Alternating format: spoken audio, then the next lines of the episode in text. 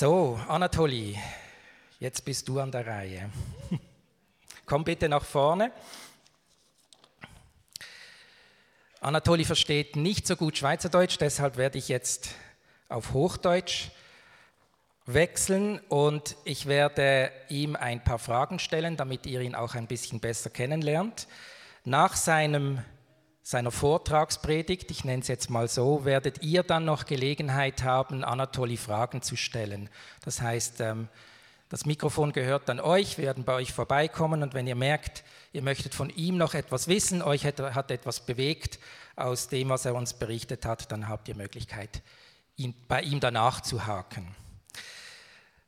Hast du es angestellt? Ah ja, wunderbar, sehr gut. Also, ähm, Anatoli Ujomirski, dein Name klingt weder deutsch noch schwäbisch. Woher kommst du und seit wann bist du in Deutschland? Zunächst einen wunderschönen guten Morgen und ein herzliches Shalom.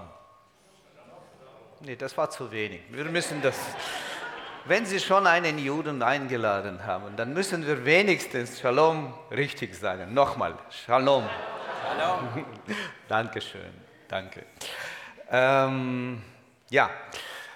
Weißt du die Frage noch? Ja, ja, ein, ein wenig, ja. ähm, ich bin Jude.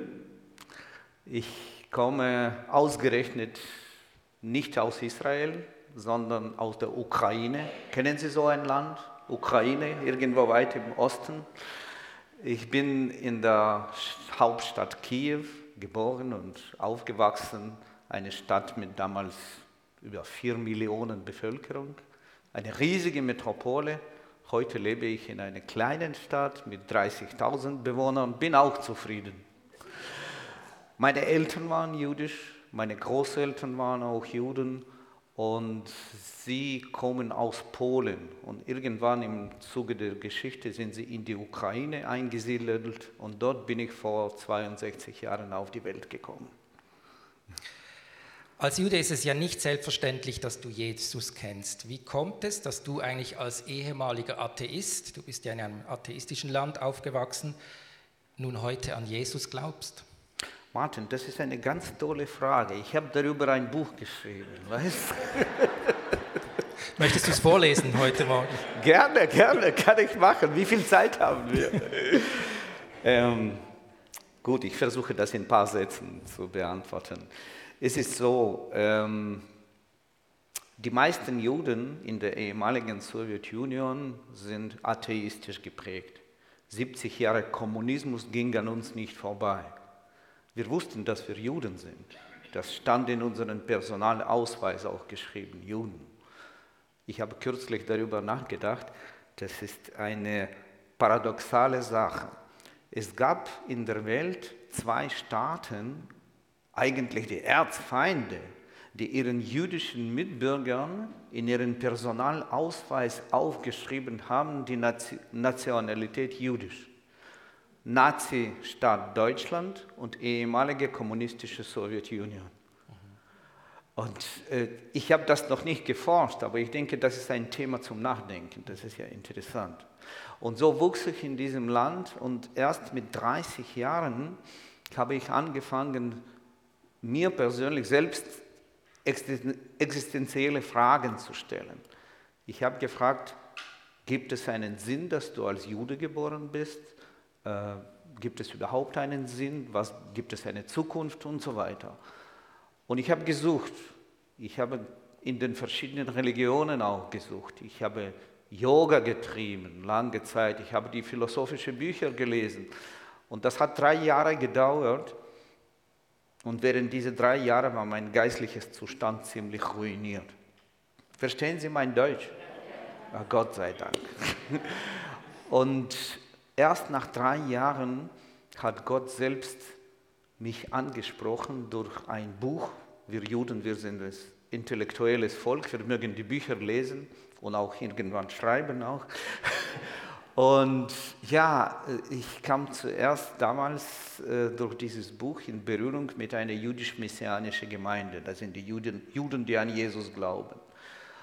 Und während eines Gottesdienstes hat Gott mir einfach die Augen geöffnet. Das war die erste Vision in meinem Leben. Ich habe es erfahren, dass Jesus der Messias ist. Das passierte in einem Gottesdienst. Ich und meine Frau kamen zum Glauben an ihn. Das sind schon 30 Jahre her. Und den Rest können Sie in meinem Buch lesen. Ich kann es sehr empfehlen, dein Buch. Also mindestens dein, dein erstes oder zweites oder schon fast drittes. Ja. Okay. Ähm, es fällt ja auf, wenn man dich anschaut, du trägst eine Kippa. Wenn du an Jesus glaubst, warum trägst du dann noch eine Kippa? Aha. Das ist eine interessante Frage, weißt du. Kennst du das, dass die Juden die Fragen mit den Fragen beantworten? Nein, aber Doch, doch, da gibt es sowas. Also an dieser Stelle hätte ich dich gleich fragen können, wenn du an Jesus glaubst, warum trägst du einen schwarzen Pulli? Aber ich erkläre das, ja. es wäre jetzt der Moment gewesen, wo ich dich hier alleine lasse, oben und unten hinten. Nein, also, Nein, nein, nein. Ähm, wissen alle, was das ist? Also meine Kopfbedeckung. Das heißt Kippa.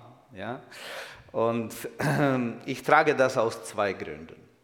Zum einen, das ist meine Identifikation mit dem jüdischen Volk. Ich bin als Jude geboren und ich werde als Jude sterben. Und wir Juden, das ist ja unsere Tradition, wir bedecken unser Kopf in Ehrfurcht vor Gott. Der zweite Grund ist aber, was für mich noch wichtig ist, wichtiger ist, hat eine geistliche Bedeutung.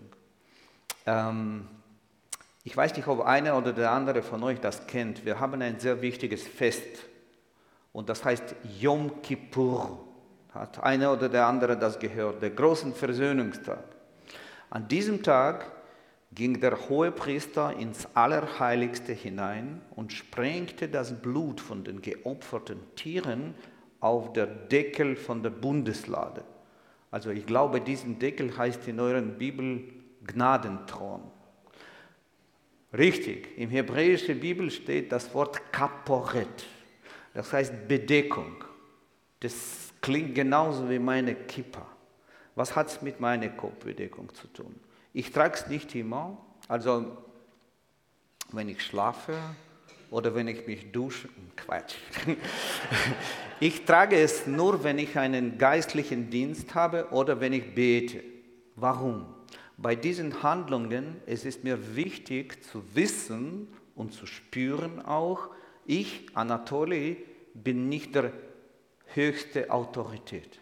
Es gibt jemanden, der über meinen Kopf steht. Es gibt jemanden, der meine Sünde kaporett mit dem, seinem Blut bedeckt hat. Das ist mein Herr Jesus. Das ist die zweite Bedeutung, warum ich meine Kopfbedeckung trage. Du warst 17 Jahre lang Pastor einer messianischen Gemeinde, die hieß Schma Israel in Stuttgart. Israel, ja. Was ist das für eine Gemeinde und sag mal, was unterscheidet eine messianische Gemeinde von anderen evangelikalen Gemeinden oder was hat sie Besonderes? Also wenn ich an unseren Gottesdienst denke, dann das wesentliche Unterschied in der Mitte des Gottesdienstes steht die Torah. Wissen Sie, was die Torah ist? Torah als Wort Gottes. Und wir haben das präsent in der Gemeinde, eine Torah-Rolle. Sie wird äh, aus einem Schrank mit einem Gebet geholt, ausgetragen und jeder Mensch berührt diese Torah und küsst sie. Und wenn einen Außenstehenden zu uns kommt, dann hat er einen komischen Eindruck und sagt, betet ihr diese Schriftrolle an oder was? Nein, für uns ist es wichtig, dass es wieder ein Zeichen der Ehrfurcht vor Gott zu seinem Wort. Das ist das lebendige Wort Gottes und dadurch drücken wir unsere Ehrfurcht. Natürlich steht viel, Jesus viel höher als die Torah, aber für uns Jesus ist die Erfüllung dessen. Wir haben eine jüdische Liturgie und unser Kalender ist gleich nicht dem christlichen Kalender, weil wir nicht die christliche, sondern die jüdische biblische Feste feiern. Aber das sind die Unterschiede. Aber ich bin ein Mensch, der immer wieder auf die Gemeinsamkeiten guckt und nicht auf die Unterschiede. Deswegen ist es mir so wichtig, dass wir gemeinsam an einen Messias glauben, an Jesus Christus. Und das ist das Wichtigste. Das Thema Juden und Israel gehört bei den christlichen Gemeinden nicht unbedingt zu den wichtigsten Themen. Ja. Warum sollten sich Christen oder wir Christen mit dem Volk Israel und den Juden überhaupt auseinandersetzen? Martin, darf ich die Antwort sparen jetzt und in meiner Predigt bzw. meinem Vortrag darauf antworten? Du darfst. Das wird, das wird besser. Ich, ich, erlaube es dir. danke, danke, danke. Ähm, dein Buch hier, mhm. ähm, Hilfe, Jesus, ich bin Jude, warum sollte man das lesen? Ähm, darf ich kurz fragen, wer von euch hat das noch gelesen? Würden Sie die Frage beantworten, warum sollte man das lesen? Nein? Wissen Sie, es ist so. Ich glaube, das ist ein großes Geheimnis Gottes, dass wir Juden und ihr Nichtjuden zueinander in Jesus gehören. Paulus hat darüber viel geschrieben, besonders in Epheserbrief. Und ich glaube, wir leben mit euch in einer Zeit, wo dieses Geheimnis entfaltet wird. Vor 60 oder 70 Jahren gab es weniger Möglichkeiten, dass Juden und Nichtjuden zusammenkommen. Deswegen für mich ist es heute ein Meilenstein, ein, eine, ein historisches Gottesdienst. Vielleicht ist es etwas, worüber Paulus geträumt hat, eine Gemeinde aus Juden und Nichtjuden. Zwar ein bisschen unproportionell. Aber wir Juden, wir sind eine Minderheit, wissen Sie. Und wir haben heute mindestens zwei in diesem Raum. Der erste ist mein Herr Jesus, der zweite bin ich. Vielleicht gibt es noch ein paar Heimliche unter uns.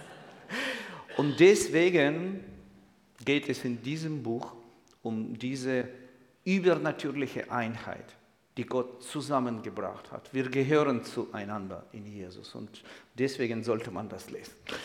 Also ich habe es auch gelesen. Ich kann es wirklich sehr empfehlen. Mir hat es in manchen Bereichen die Augen aufgetan. Danke. Ich bete für dich, für deine Botschaft, Anatoli. Stelle dich unter Gottes Segen und dann darfst du loslegen. Jesus, ich danke dir, dass Anatoli heute Morgen da ist. Ich danke dir, dass wir genau heute bewusst die Verbundenheit zeigen können zwischen Juden und Christen. Es soll uns nichts trennen, sondern du bist der, der uns verbindet. Du bist unser gemeinsamer Gott, der allmächtige Herr über uns Christen und über uns Juden. Und ich danke dir, dass du heute Morgen ein Zeichen setzt und das Zeichen der Verbundenheit setzt. Und jetzt bitte ich dich, dass du Anatoli brauchst, dass du seine Botschaft segnest und ihn vollmächtig machst, indem er zu uns spricht mit deinen Gedanken und deinen Worten. Amen. Amen. Dankeschön, Martin. Vielen Dank.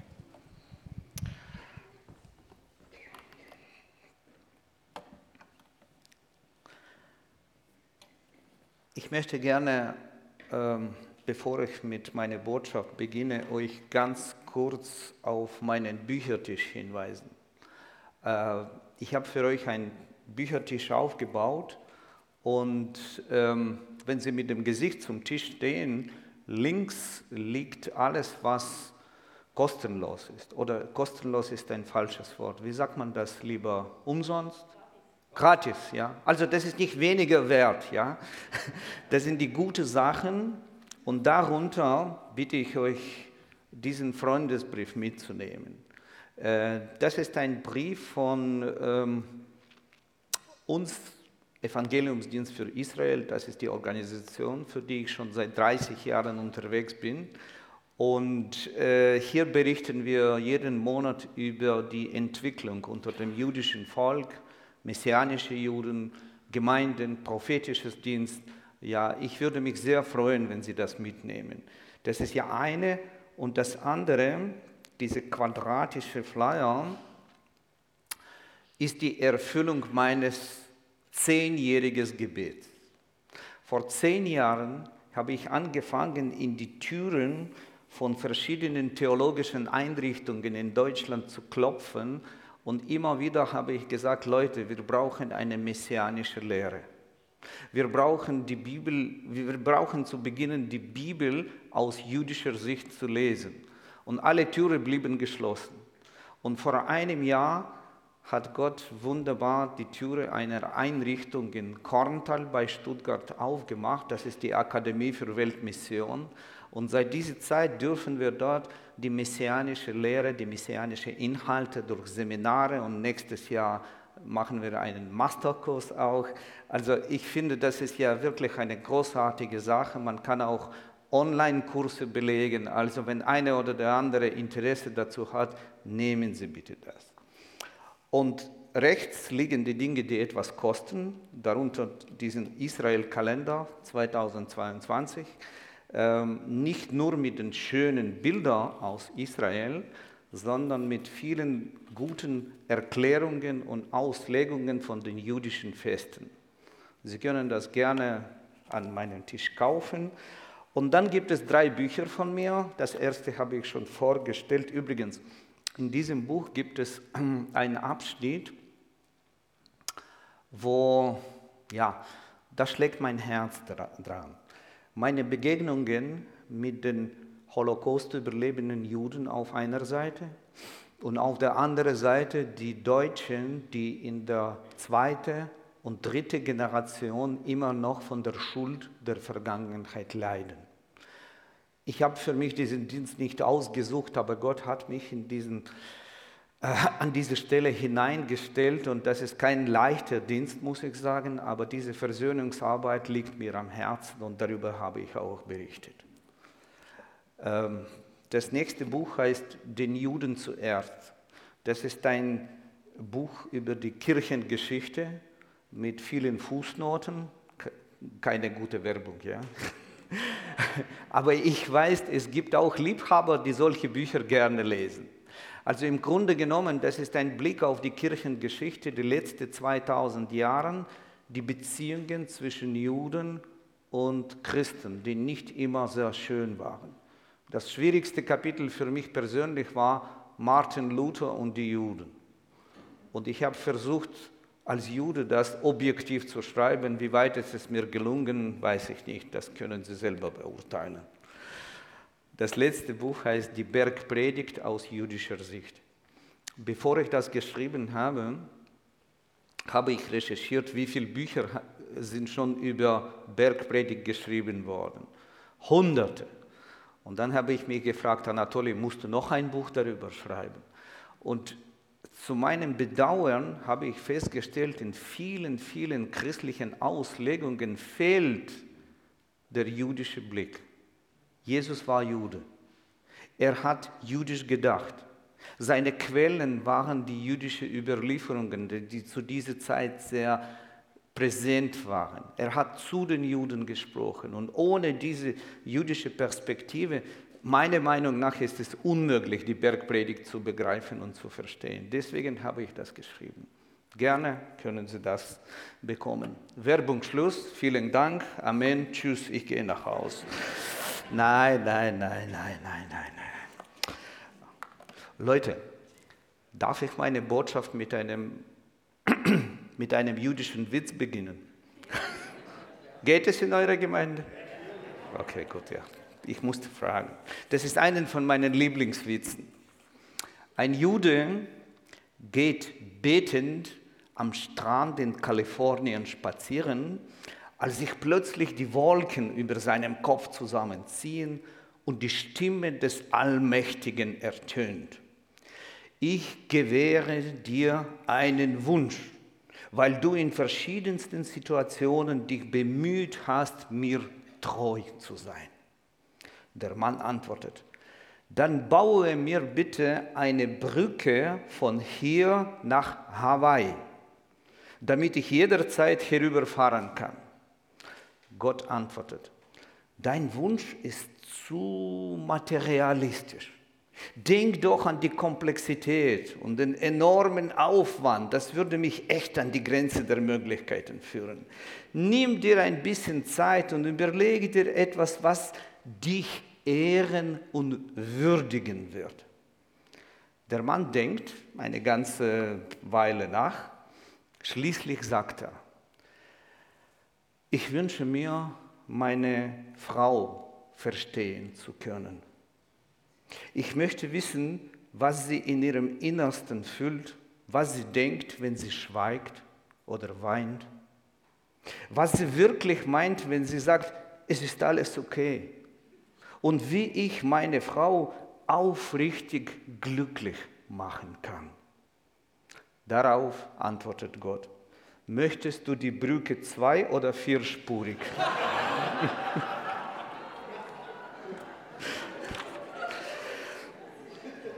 Jetzt verstehen wir die ganze Komplexität unserer Frauen- und Männerbeziehungen in der Familie. Ja, ja genau. Ähm, danke, dass ihr die Witze ertragen könnt. Das ist ja gut. Ja. Ähm, ich wurde gefragt, heute über ein wichtiges Thema zu sprechen, über die Entwicklung der messianischen Bewegung. Und ähm, ich habe mir gedacht, es bringt uns nicht viel, wenn wir nur auf die Früchte dieser wertvollen Arbeit konzentrieren und dabei die kostbaren Anfänge und Wurzel vergessen. Wenn ich in die Gemeinden und Kirchen unterwegs bin, dann fragen mich immer Geschwister äh, hauptsächlich, äh, muss ich einschalten? Ja, genau. Läuft's? Läuft's nicht? Ja. Habe ich das gemacht oder du? Ah, okay, danke. ähm, Geschwister fragen mich hauptsächlich zwei Fragen. Erstens, wann beginnt die Geschichte der messianischen Juden? Und die zweite Frage ist, wo gehören messianische Juden hin? Zur Kirche oder zu der Synagoge? Wenn ich jetzt spontan einfach die Frage stelle, was würden Sie antworten? Wo gehören die Jesusgläubigen Juden hin? Links, rechts? Bitte? Zu beiden. Zu beiden. Okay, okay. Gibt es noch Varianten? Bitte?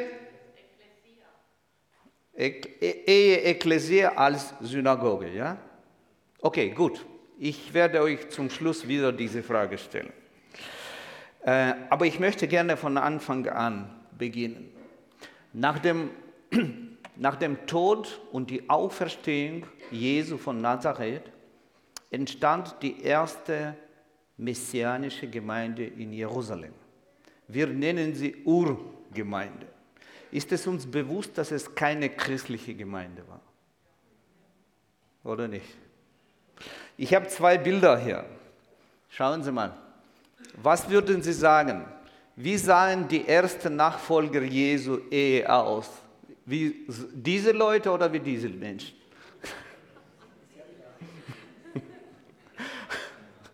Ja, irgendwo in der Mitte. Ja? Und übrigens, das ist die Ekklesie. Und das ist die Synagoge. Einfach um zu wissen. Ja? Also, nach der Predigt des Petrus an dem Fest, äh, wie nennt man bei euch Shavuot? Pfingsten, vielen Dank. Nach dem Predigt des Petrus am Pfingsten kamen 3000 Juden zum Glauben an Jesus. In der Kapitel 21 der Apostelgeschichte lesen wir über viele Tausende Jesusgläubige Juden. Im griechischen Urtext steht ein ganz interessantes Wort, Myriaden. Wissen Sie, was Myriaden sind? Also keine Milliarden, nicht übertreiben, ja? Aber Myriaden sind mindestens 20.000. Warum betone ich diese Zahlen? Die Zahlen sind wichtig. Der Josephus Flavius, der Historiker, schreibt, dass zu diesem Zeitpunkt, 1. Jahrhundert, gab es in Jerusalem 6000 Pharisäer. Jetzt bitte vergleichen Sie. 6000 Pharisäer und mindestens 20.000 Jesusgläubige Juden. Warum ist das für mich wichtig? Sehr oft lesen wir in den verschiedenen theologischen Büchern und Zeitschriften, die Bewegung Jesu war eine marginale Bewegung, eine Randbewegung. Das stimmt nicht, liebe Freunde. Das war eine unübersehbare Bewegung in Jerusalem und das müssen wir begreifen und verstehen. Ja. Der nächste Schritt mit Mission des Apostel Paulus kamen sehr viele Heiden zum Glauben an Jesus. An sich ist eine wunderbare Sache. Aber wie es oft im Leben ist, der Satan setzte alles daran, um die Sache Gottes zu stören. Juden, die an Jeshua, also wir nennen ihn Jeshua, nicht Jesus. Sie kennen den Namen Jeshua, ja? Wissen Sie, was das bedeutet, Jeshua auf Hebräisch? Was heißt es? Jeshua bedeutet Retter. Das ist das hebräische Wort. Jeshua, das Wort Jeshua bedeutet die Rettung, die Erlösung. Ja, das ist ja Wortspiel. Deswegen kommt der Engel Gabriel zu Maria und sagt, du wirst deinen Sohn nennen Jeshua. Also Jesus wusste nicht, dass er Jesus heißt. Entschuldigung, das ist ja eine griechische Version. Seine Mutter hat ihn Jeshua genannt, ja, und das ist so prophetisch, ja, weil er sein Volk von ihren Sünden Jeshua rettet. Also, die Juden, die an Jesus glaubten, wurden mehr und mehr von der heidenchristlichen Mehrheit, aber auch von ihren eigenen Leuten isoliert.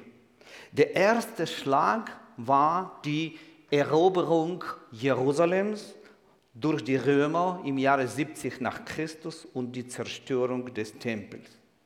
Die Mehrheit von Jesusgläubigen Juden konnte sich damals nach Ostjordanien in die Stadt Pella retten. Die sind geflohen. Warum haben sie das gemacht? Nicht aus Angst. Sie folgten dem Befehl ihres Meisters. Ich lese euch aus Lukas Evangelium, Kapitel 21, Verse 20 und 21. Das sind die Worte von Jesus. Er sagt, wenn ihr aber sehen werdet, dass Jerusalem von einem Heer belagert wird, dann erkennt, dass seine Verwüstung nahe herbeigekommen ist. Alsdann, wer in Judäa ist, der fliehe ins Gebirge. Und wer in der Stadt ist, gehe hinaus. Das ist eine Prophetie, die Jesus über Jerusalem ausgesprochen hat und die seine Nachfolger haben das wörtlich verstanden. Deswegen haben sie die Stadt verlassen. Der Rest der jüdischen Gemeinschaft sah sie als Verräter an, weil sie den Römern keinen Widerstand geleistet haben. Diese Kluft wurde vertieft im Jahre 135 nach Christus durch den ganz berühmten Bar Kochba-Aufstand. Der große jüdische Autorität, Rabbi Akiba, der war damals der geistliche Führer der Nation, erkannte in diesem Mann Bar Kochba den Messias. Er hat gesagt, das ist der Messias, der uns von den Römern befreit. Und die messianischen Juden, die vorher Schulter an Schulter mit ihren Brüdern gegen die Römer kämpften, zogen sich aus dem Kampf zurück. Sie wollten nicht den falschen Messias folgen. Sie haben gesagt, nicht der Bar Kochba, sondern Jesus ist der Messias. Diese zwei Ereignisse haben einen riesigen Kluft zwischen der jüdischen Bevölkerung und Jesusgläubigen Juden verursacht. Aber von immer wieder, von immer stärker werdenden heidenchristlichen Kirche wurden die messianischen Juden erst schon im ersten Jahrhundert ausgeschieden. Sie würden fragen, warum? Ganz einfach. Das Festhalten an die biblischen Geboten, die Beschneidung, die Schabbatheiligung, die, der Kalender wurde von der Kirche nicht mehr geduldet. Wer Christ wurde, konnte kein Jude mehr sein. Übrigens, ich weiß nicht, ob das für euch gut zu sehen ist. Sehen Sie dieses unteres Bild? Sehen Sie, was dort abgebildet ist? Das ist eine riesige Sau und die zwei Juden lecken sie von unten. Wissen Sie, woher stammt diese Abbildung? Nein, nicht Wittenberg. Im Wittenberg gibt es das Gleiche in einem größeren Format, aber dieses Bild stammt aus Basel, aus Jüdischen Museum Basel. Wer von euch hat beim Jüdischen Museum mal besucht? Und im Jüdischen Museum hängt diese Abbildung und das ist das Gestuhl aus dem Basler Münster. Ich erzähle euch eure Geschichte. Das müssen Sie einmal sehen. Also wirklich diese antijüdische, antisemitische Botschaften gehen durch die Jahrhunderte. Und die Leute schauen das mal an und denken, so sind die Juden. Im Laufe der Jahrhunderte gab es immer wieder Juden, die an Jesus glaubten. Sie durften allerdings nicht als Juden leben. In den letzten 100 Jahren entdeckten, äh, was? Ja, in den letzten 100 Jahren entdeckten Jesusgläubige Juden, dass ihr Glaube nicht im Widerspruch zum biblischen Judentum steht. Und an dieser Stelle es ist notwendig, auf einen sehr wichtigen Punkt hinzuweisen, und zwar auf eine Kontinuität zwischen den ersten jüdischen Gemeinden, zwischen Jesus-Leuten in Jerusalem, dem ersten Jahrhundert, und der moderne messianische Bewegung. Die ersten messianischen Gemeinden in Israel hatten eine ausgeprägte jüdische Identität. Sie waren alle beschnitten, sie gingen in den Tempel und in die Synagogen, sie feierten Chanukka-Fest, kennen Sie Chanukka-Fest? Und nicht Weihnachten. Und sie wurden auch nicht zum Kirchentagen eingeladen. Genauso wie wir, messianische Juden heute, ja. Alles, was ich heute aufgezählt habe, betrifft die moderne messianische Bewegung. All das schafft die Rahmenbedingungen, dass messianisches Judentum in Zukunft ein integrales Teil sowohl dem Judentum als auch dem gesamten Leib Jesu wird. Und ich mache jetzt noch einmal einen Schritt zurück, damit ihr euch einfach diese Dramatik vorstellen könnt. Äh, wie war es im früheren Jahrhunderten für die Juden, die an Jesus glauben wollten. Jahrhundertelang mussten Juden, die zum Glauben an Jesus kamen, äh, ein abscheuliches Zeugnis ablegen. Ich möchte euch einen Ausschnitt zeigen aus einem Dokument und das ist das Bekenntnis der Kirche von Konstantinopel. Ich lese euch einen kurzen Abschnitt vor. Jeder Jude, der an Jesus glauben wollte, musste das öffentlich bekennen. Ich verzichte auf alles Jüdische, jedes Gesetz, jeden Ritus, jede Gewohnheit. Und falls ich mit Juden beim gemeinsamen Essen und, oder Feste feiern gefunden werde oder mich insgeheim mit ihnen unterhalte und das Christentum verwerfe, anstatt sie öffentlich zu widerlegen und ihren nichtigen Glauben zu verwerfen, dann sollen mich die Schaudern Kains und die Lepra Gehasis treffen und auch die entsprechenden Bestrafungen, denen ich mich bewusst unterwerfe. Ich, und möge ich in der kommenden Welt verflucht sein und möge meine Seele mit dem Satan und den Teufeln niedersteigen.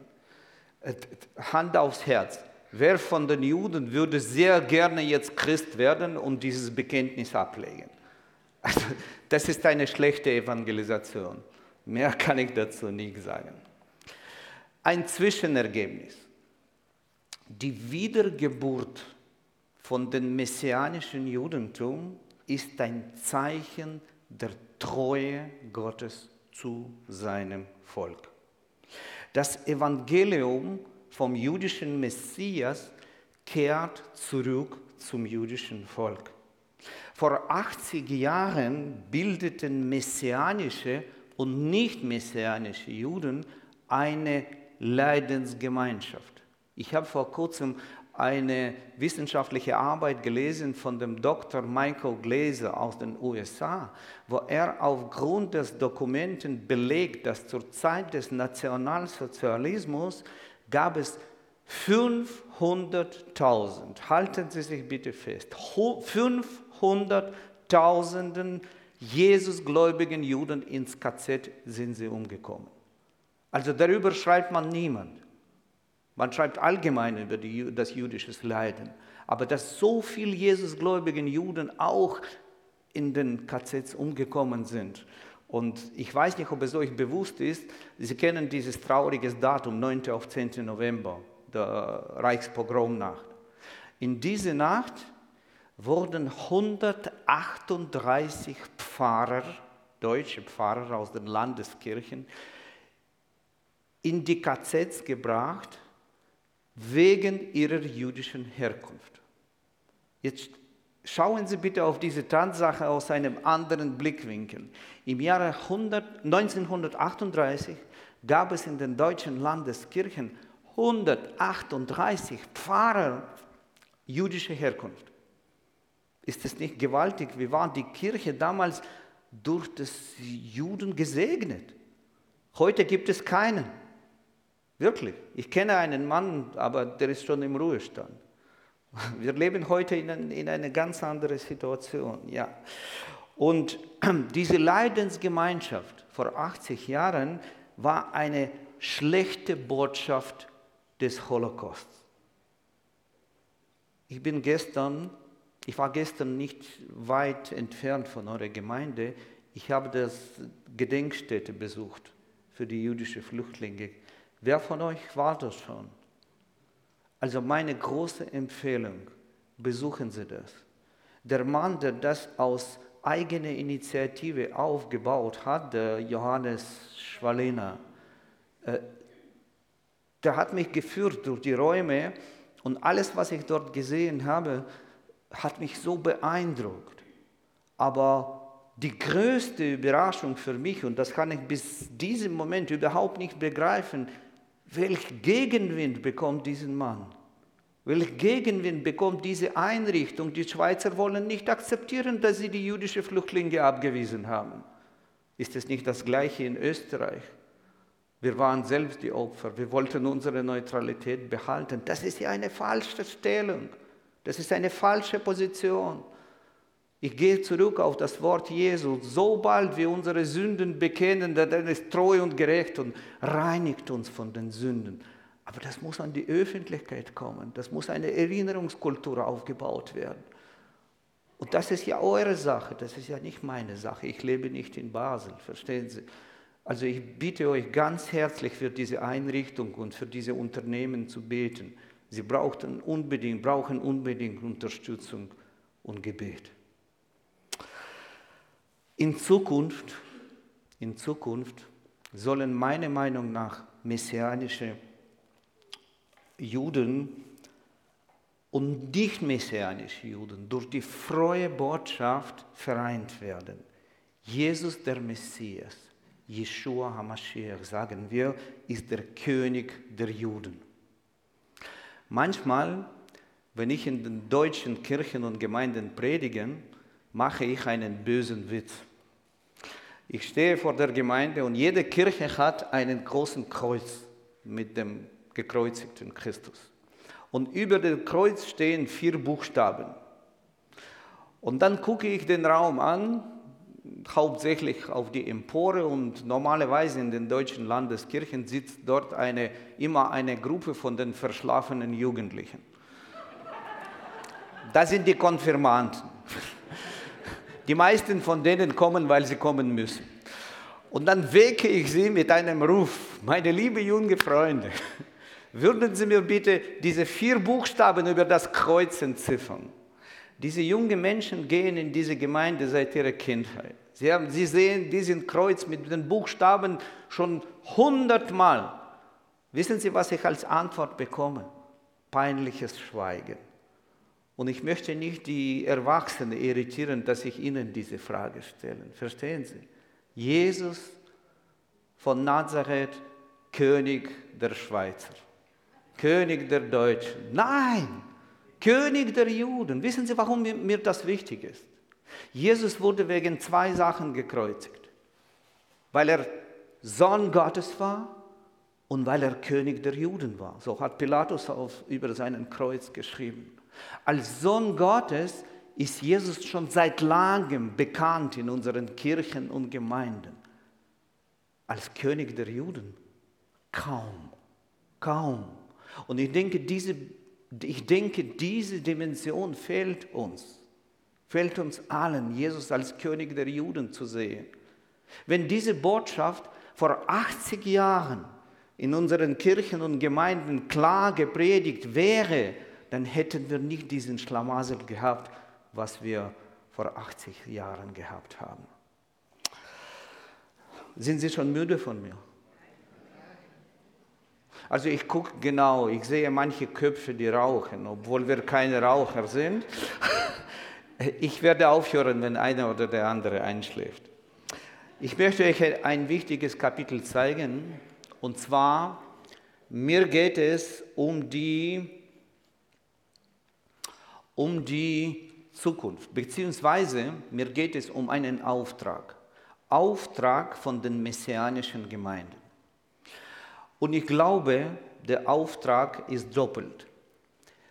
Erstens die Rückführung unseres Volkes zu ihrer Identität mit all ihren Aufgaben und Pflichten gegenüber Gott und den Menschen.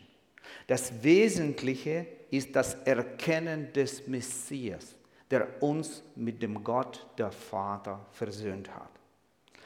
Zweite, zweitens ist den christlichen Gemeinden von ihren jüdischen Wurzeln erzählen und ihnen einen jüdischen Messias vor Augen malen. Dadurch kommen wir mehr und mehr zu der vor Gott vorgesehenen Einheit in Christus. Und bei diesem Auftrag gibt es eine große Problematik. Und das möchte ich euch auch nicht verschweigen. Die Problematik sieht folgendermaßen aus. Ich habe es so äh, dargestellt wie ein Dreieck und da sind die Christen, ein Schritt zurück, geht nicht, okay, Christen, messianische Juden und die religiöse Juden. Juden und Christen haben kaum Beziehungen miteinander. Die Christen haben kaum Kompetenz, dem jüdischen Volk das Zeugnis vom jüdischen Messias zu bringen.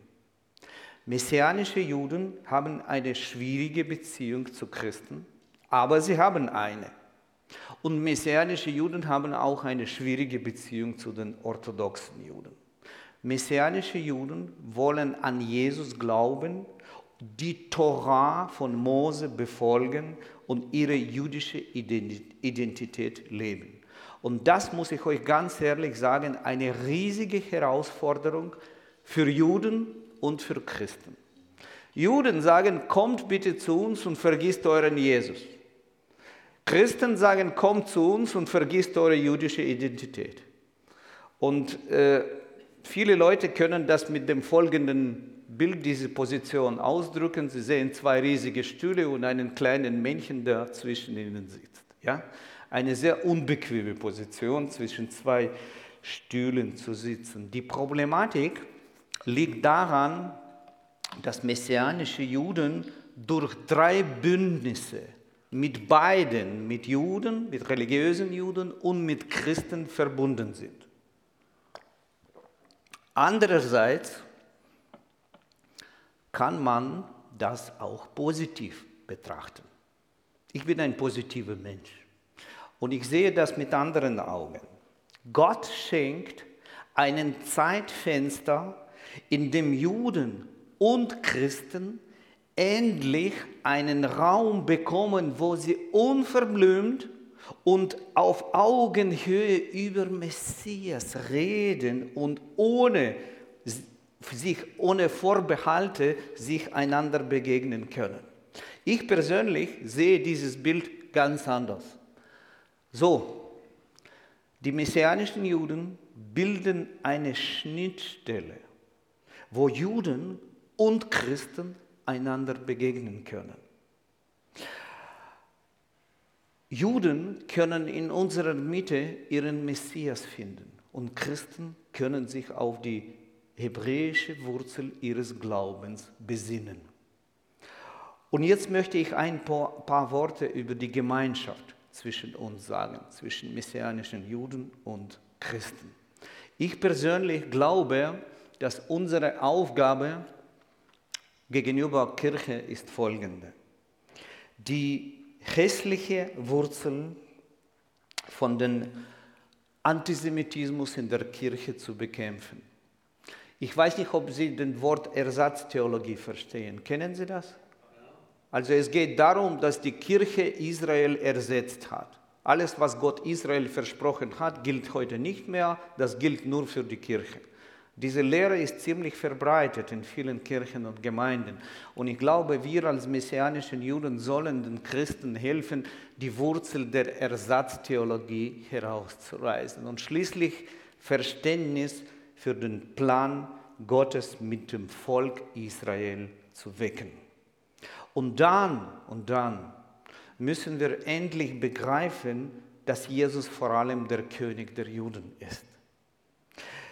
Ich glaube, das ist wichtig. Wissen Sie warum?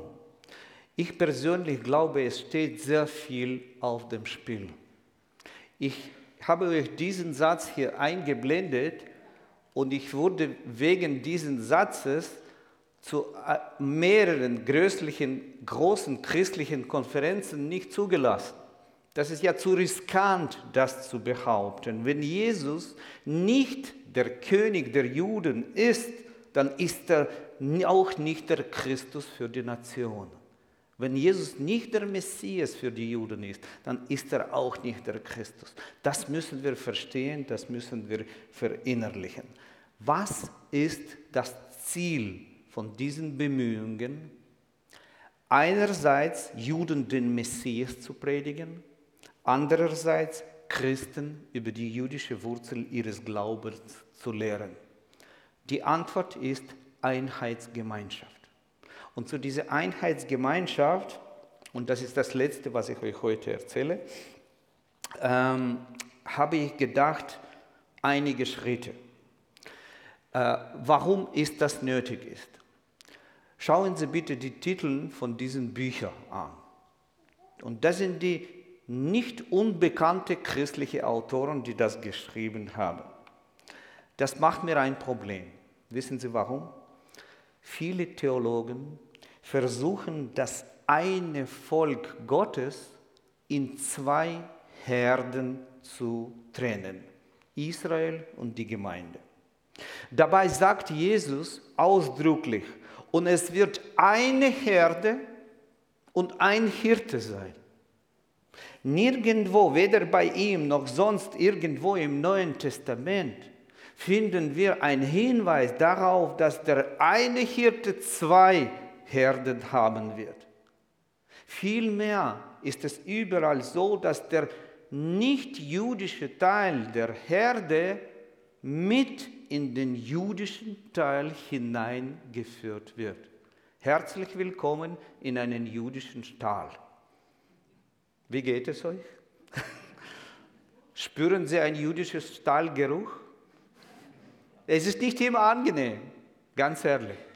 Aber das ist die Realität. Jesus sagt, ich habe die andere Schafe. Wer sind die anderen Schafe? Ja. Und dann sagt er, ich muss sie herführen. Herführen bedeutet, wir treffen uns auf eine Augenhöhe in Jesus. Aber wir treffen uns nicht auf einem neutralen Territorium. Verstehen Sie das? Herzlich willkommen in ein jüdisches Stall. Nochmal. Fühlen Sie sich wohl. Mir geht es um diese Einheitsgemeinschaft. Und ich habe so gedacht, ich bringe die vier Voraussetzungen dafür, die vier Schritte zur Einheit. Es könnten auch 44 sein oder 144. Nee, 144 nicht. Diese Zahl ist schon belegt in der Offenbarung. Also, erstens, der erste Schritt, eigene Position erkennen und einnehmen. Was heißt das? Christen sollen sich bewusst machen, dass ihr Glaube im biblischen Judentum verwurzelt ist. Erst dann können wir gemeinsam etwas tun, wenn jeder seine Position im Einflussbereich Gottes erkennt und einnimmt. Wir müssen lernen, auf eine Augenhöhe miteinander zu sprechen, in dem Bewusstsein, dass wir beide, Juden und Christen, an einem Ölbaum hängen. Wir sind die Früchte von diesem Ölbaum, ja. Und die Wurzeln, meine Liebe, das ist ja wichtig zu verstehen. Die Wurzeln dieses Baumes sind nicht platonisch, nicht aristotelisch und, Entschuldigung, nicht lutherisch und nicht zwinglerisch. Sie sind jüdisch. Apostel Paulus, Kapitel 9 bis 11 im Römerbrief. Ja. Zweiter Schritt, Fürbitte. Ich habe dazu einen Vers aus Römer 10, Vers 1 ausgewählt. Paulus schreibt, liebe Brüder, der aufrichtige Wunsch meines Herzens und mein Gebet zu Gott sind, dass sie gerettet werden. Also Sie kennen den Kontext vom Römerbrief, es geht um das Gebet von Paulus für das jüdische Volk. Was hochinteressant an dieser Stelle ist, der Schmerz über das Unglauben von vielen Juden lähmt Paulus nicht. Ich glaube, wir können dabei viel, viel über das Gebet lernen. Wenn wir negative Nachrichten bekommen, dann reagieren wir oft unverhältnismäßig darauf. Das ist das Thema von meinem gestrigen Vortrag in der Gellert-Kirche über das Buch Nehemiah. Schauen Sie bitte die Aufnahme vielleicht auf die Webseite. Ja? Wie reagieren wir als Gläubige, als Jesus-Nachfolger auf die schlechten Nachrichten? Ja? Und genau an dieser Stelle, diesen Schmerz lähmt Paulus nicht, sondern aktiviert ihn zur Fürbitte. Das ist der Schlüssel zu meinem erfolgreichen Gebet. Ja? Und bei diesem Punkt, bei der Fürbitte, dachte ich an die zweierlei. Erstens, ernstes unaufhörliches Gebet, dass Juden überall auf der Welt sich auf das Kommen des Messias vorbereiten. Prüfen, was wir persönlich dazu beitragen können. Zweiter Punkt. Die messianischen Gemeinden sind eine junge Bewegung. Wir haben unsere Jugendkrankheiten und Gott sei Dank noch keine Altersbeschwerden. Das heißt, wir sind auf eure tägliche Fürbitte angewiesen. Und es wäre wichtig, denke ich, wenn Christen regelmäßig für die Anliegen von den messianischen Gemeinden beten und die messianischen Leiter in ihre Kirchen und Gemeinden einladen würden. Dritter Schritt, äh, das ist ja ziemlich schmerzlich, ja, praktische Hilfe und finanzielle Unterstützung. Trotzdem sage ich ein paar Worte darüber.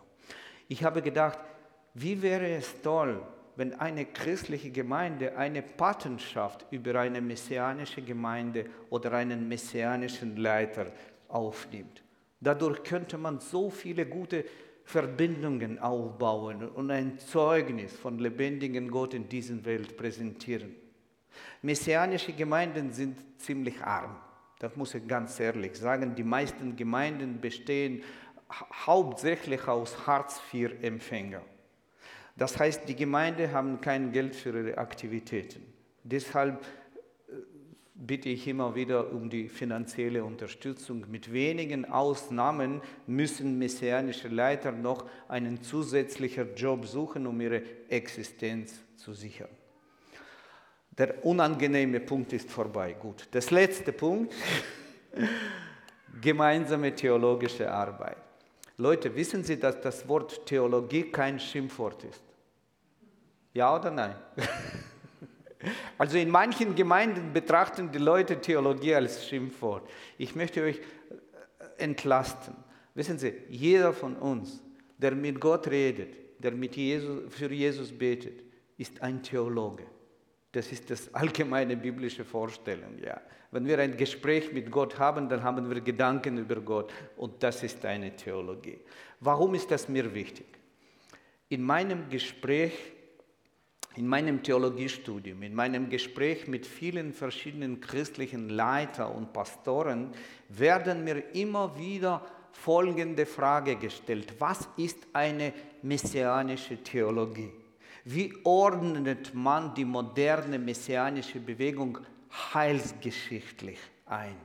Wie wichtig sind für Christen die jüdischen Wurzeln ihres Glaubens? Und ich glaube, messianische Juden und Christen müssen, müssen gemeinsam Theologie studieren und gemeinsam um die Wahrheit ringen, damit die jüdische Dimension, die Jahrhunderte nicht berücksichtigt wurde, wieder ihren rechtmäßigen Platz in der gesamtkirchlichen Theologie einnimmt. Wir brauchen eine Einheit. Wir brauchen eine Einheit, weil die Einheit zwischen Juden und Christen die Voraussetzung für das Kommen Jesu ist. Jesus kommt nicht extra für Christen und extra für Juden. Das ist, das ist ja nur einmalig. Ja. Äh, es gibt nur ein auserwähltes Volk Gottes und nicht zwei. Und es gibt nur eine Herde und nicht zwei. Ich möchte mit einem Satz schließen, den ich kürzlich in einem christlichen Magazin gelesen habe. Ich habe das Zitat nur ein wenig verändert. Die Einheit, die Einheit zwischen Christen aus den Nationen und messianischen Juden ist notwendig, weil wir beide heute eine Schicksalgemeinschaft bilden und weil sonst die Zukunftsfähigkeit unseres gemeinsamen Glaubens in der Welt von morgen überhaupt auf dem Spiel steht. Ich denke, in einigen Worten wurde sehr gut ausgedrückt, was ich jetzt euch eine halbe Stunde lang gesprochen habe. Juden kommen zum Glauben an Jesus. Die abgeschnittenen Ölbaumzweigen werden in den edlen Baum wieder eingesetzt. Apostel Paulus ist sich sicher, wenn ihre Verwerfung die Versöhnung der Welt bedeutet, was wird ihre Annahme anders sein als Leben aus den Toten? Der Herr segne euch heute Morgen. Vielen Dank für eure Geduld und für das Zuhören. Amen.